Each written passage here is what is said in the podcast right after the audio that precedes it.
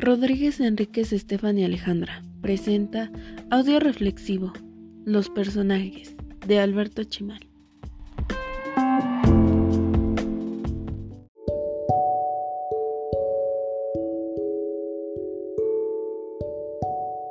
Este escrito literario es un arte en su expresión oral, pero también un hecho social en el que el escritor vive y plasma sus sentimientos, cualesquiera que estos sean.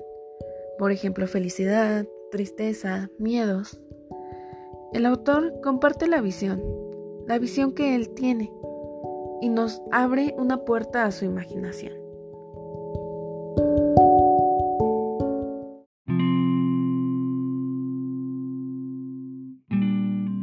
Comencemos con el breve análisis de forma y fondo del texto de Chimal, que se encuentra en el género épico, género narrativo, pues cuenta con la principal característica de dicho texto. Está escrito en prosa. Emplea diálogos y cuenta con un narrador, el cual es el encargado de relatar los hechos e incluso los pensamientos de los personajes. El texto además describe escenarios y personajes. Se sitúan en un lugar específico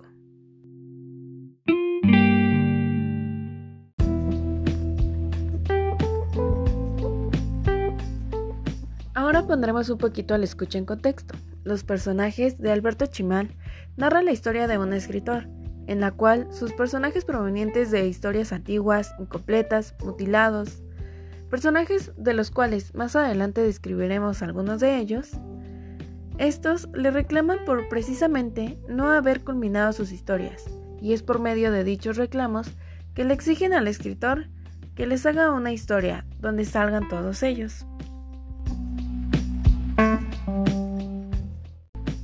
Por lo anterior que podemos identificar la primera característica del texto, mundo ficción, el cual describe sucesos que por medio de la vida real constituyen un mundo alterno, un mundo de fantasía, que representa, a su parecer, la realidad.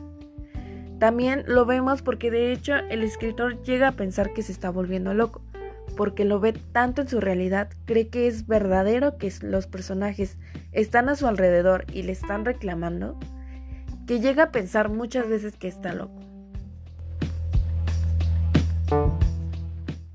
Los personajes llegan a crear un mundo tan verosímil que es el sostén de esta narración. Ahora empezaremos por describir algunos de los personajes que se encuentran en este texto.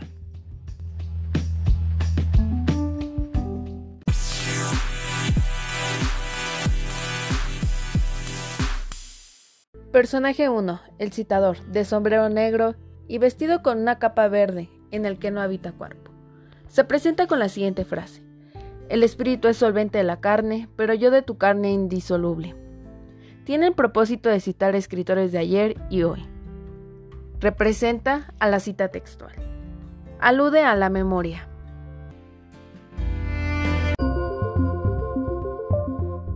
El siguiente es Juan Aníbal Aquí empezamos a describir personajes de cierto periodo, en este caso el de ciencia ficción. El objetivo de este protagonista de novela era llegar a la luna, pero nunca logra llegar después de varios intentos fallidos. Cuando por fin está decidido a resignarse, el escritor continúa su historia escribiendo. Entonces... Pero nunca la termina. Es por esto que Juan Aníbal decide reclamarle sobre esto.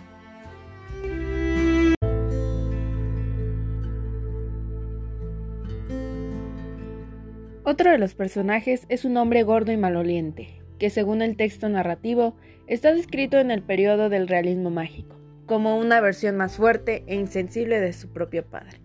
Aquí podemos observar otra característica, en el cual el escritor también interviene y agrega sentimientos o escenas de su pasado, de su realidad, en las que los convierte en personajes. Así como estos, hay otros personajes, por ejemplo, el sacerdote, que corresponde a las novelas sobre las virtudes de la represión sexual. También hace mención a una mujer muy voluptuosa del periodo pornográfico, o a un guardaespaldas de un político, del periodo del realismo histórico sociopolítico. Es así como observamos personajes de historias que intervienen según la etapa, el periodo o las vivencias que hay justo en ese momento. Estos son algunos de los elementos que pudimos identificar en el texto. Ahora quiero retomar un poco del discurso Nobel del 7 de diciembre de 2010, El elogio de la lectura y la ficción, de Mario Vargas Llosa.